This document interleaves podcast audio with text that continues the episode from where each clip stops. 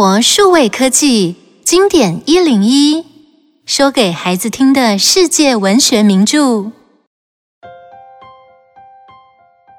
书名《小公子》，一八八六年出版。《小公子》是法兰西斯·艾丽莎·霍森·伯纳特的作品，因为他的父亲很早就去世了，家境十分贫寒，写作。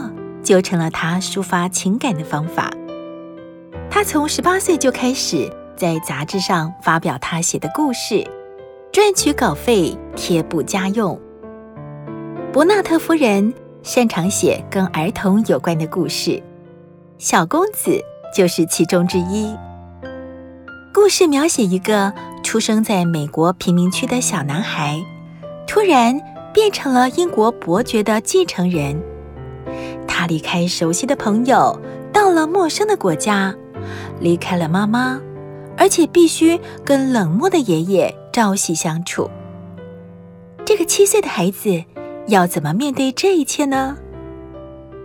让我们一起来听故事吧。谢德利是一个七岁的小男孩，他的父亲耶罗上尉是英国人。母亲是美国人，他的母亲从小寄居在一位有钱的老妇人家里面，帮忙料理家务。有一天，到这家做客的耶罗上尉遇见了这位少女，双双坠入爱河，决定要结婚。可是耶罗上尉的父亲，也就是薛德利的爷爷，他是英国富有的贵族。个性呢，十分的古怪、固执，还有自私。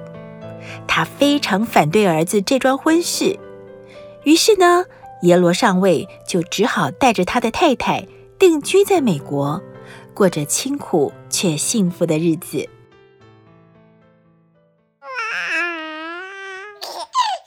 不久之后，他们生下了一个男孩，就是薛德利。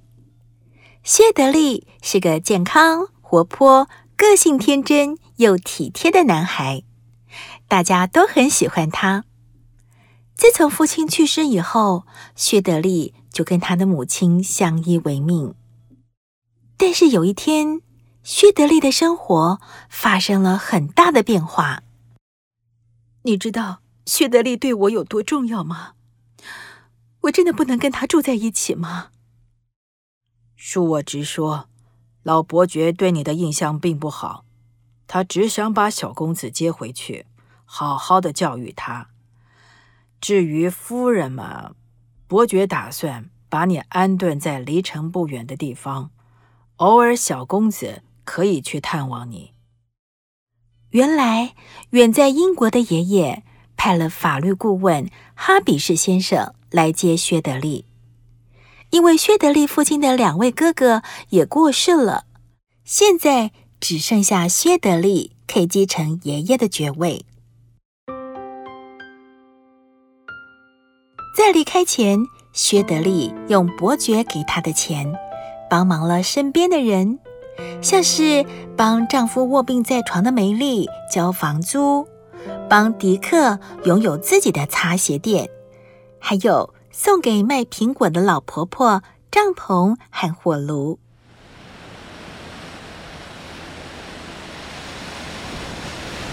经过十几天的航行，薛德利一行人终于抵达英国。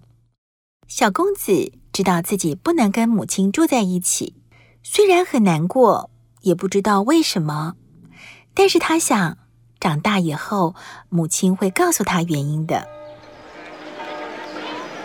终于，薛德利到了新的城市。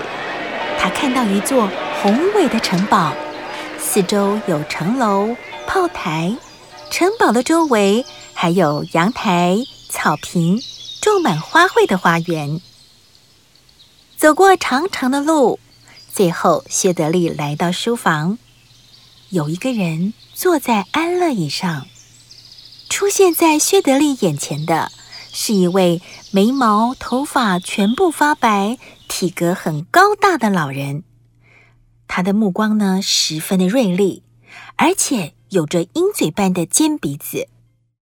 您就是伯爵阁下吧？我是您的孙子。你看到我之后感觉怎么样？呃，我觉得非常高兴。每个小孩都会深爱他们的爷爷，况且爷爷又是这么的慈祥亲切。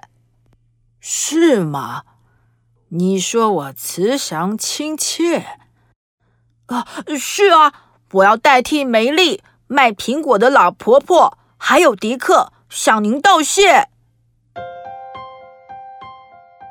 伯爵很想听听他是怎么把钱花掉的。于是薛德利就把事情的经过告诉了爷爷。爷爷听完了以后，感觉到有一股奇妙的情绪在内心里翻搅。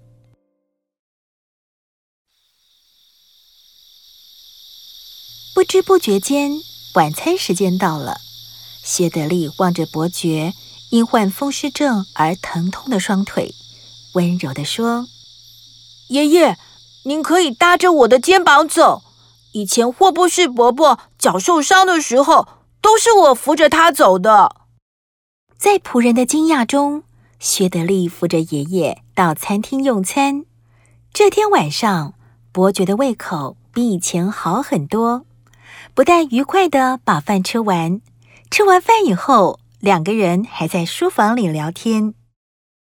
为了薛德利的到来，伯爵特地布置了一间有很多书和玩具的房间。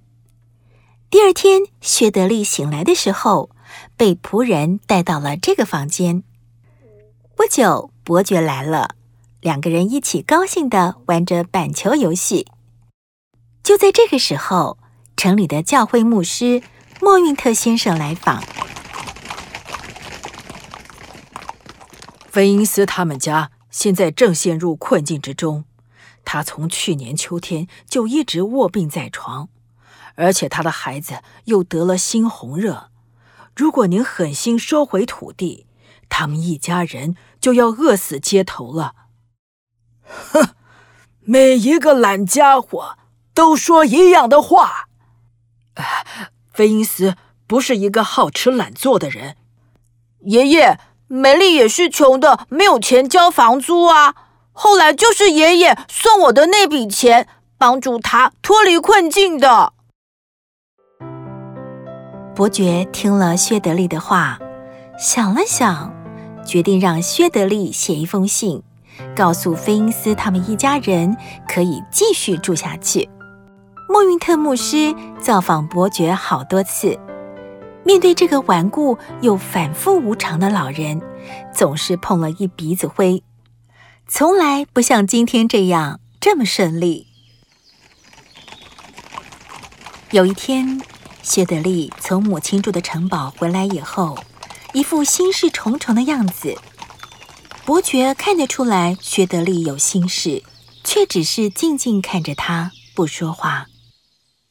在村庄尽头有一个很危险的地方，妈妈曾经去那里过。她说那边的房子都很破旧，随时都有可能会倒塌。住在那里的人又贫穷又可怜。妈告诉我的时候，还一直不停的流眼泪呢。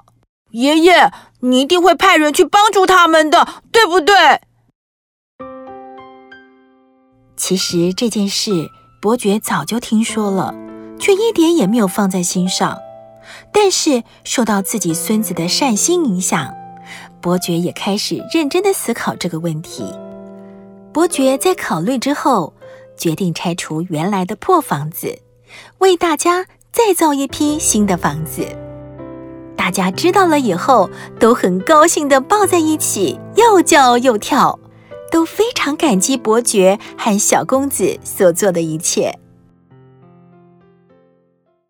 几天过后，伯爵为了向大家介绍薛德利而举办了一个宴会。送完最后一个客人之后，哈比士先生铁青着一张脸，低声对伯爵说：“是个坏消息，而且和小公子有着密切的关系。如果我的消息没有错的话，那么今天在这里的并不是真正的小公子，真正的小公子应该是大少爷的儿子。”你说什么？你是不是疯了？这到底是哪个人编出来的谎言？今天早上有一个妇人到我的办公室，他说他跟大少爷六年前在伦敦结婚，同时还出示了结婚证书。他说他们结婚一年多以后就吵架分手。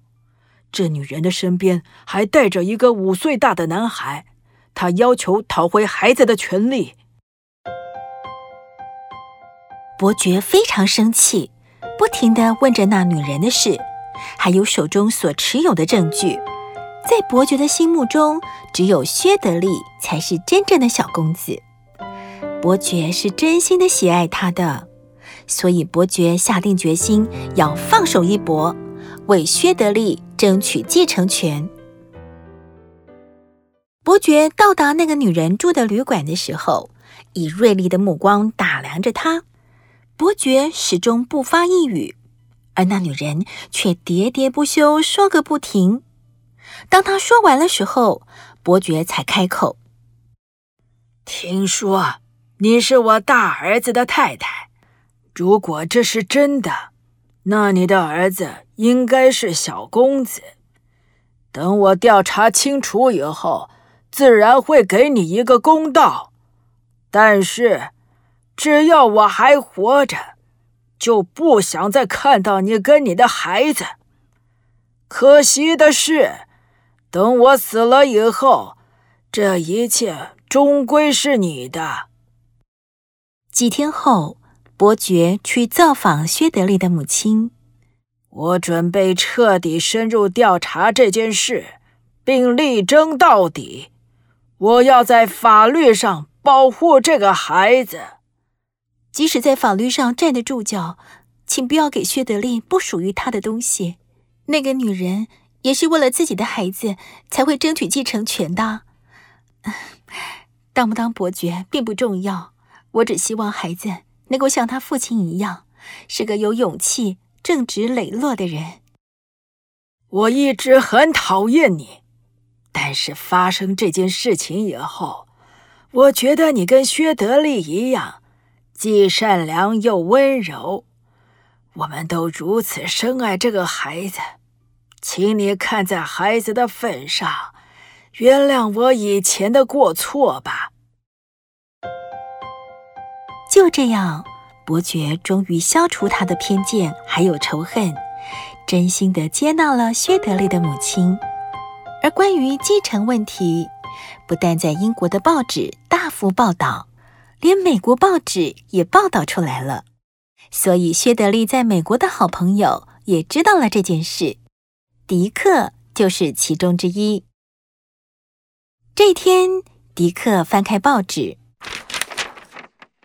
哎，照片上这个女人，她怎么会是小公子的母亲啊？她是我哥哥的太太米娜啊！哼，这是个骗局，这个女人她企图敲诈。迪克马上给自己的哥哥写了一封信，并且剪下报纸上的照片，随信寄出。这个时候，伯爵也得到了消息。再加上哈比士先生追问孩子的事的时候，这个女人的回答总是漏洞百出，让人怀疑。所以，伯爵、哈比士、迪克和迪克的哥哥决定一起去旅馆找那个女人。那个女人看到他们，不自觉地惊叫了一声，吓得从椅子上跳起来。眼看自己的诡计被拆穿，他不禁破口大骂。这个时候，从隔壁房间走进来一个孩子，他长得跟迪克的哥哥非常的相像。他是我的儿子汤姆。汤姆，还认得爸爸吗？爸爸带你回美国好不好？迪克的哥哥抱起孩子。头也不回的走出屋子，米娜发疯似的大吼大叫。眼见事机败露，她只好走为上策了。原来，当初米娜带着儿子汤姆到了英国，认识了伯爵的大儿子，两个人确实结了婚。当他知道伯爵在找继承人的时候，就带着儿子来找伯爵。打算谋夺伯爵的财产。好了，水落石出了，薛德利是真正的小公子。伯爵也接了薛德利的妈妈到城里一起居住，薛德利高兴极了。从此以后，小公子就和爷爷妈妈快乐地生活在一起。想一想，故事中的薛德利，他是怎么样感动冷漠又无情的爷爷呢？你有跟爷爷奶奶还有其他的长辈相处的经验吗？你曾经帮亲戚朋友做过什么事吗？你会怎么样珍惜身边的每一个人呢？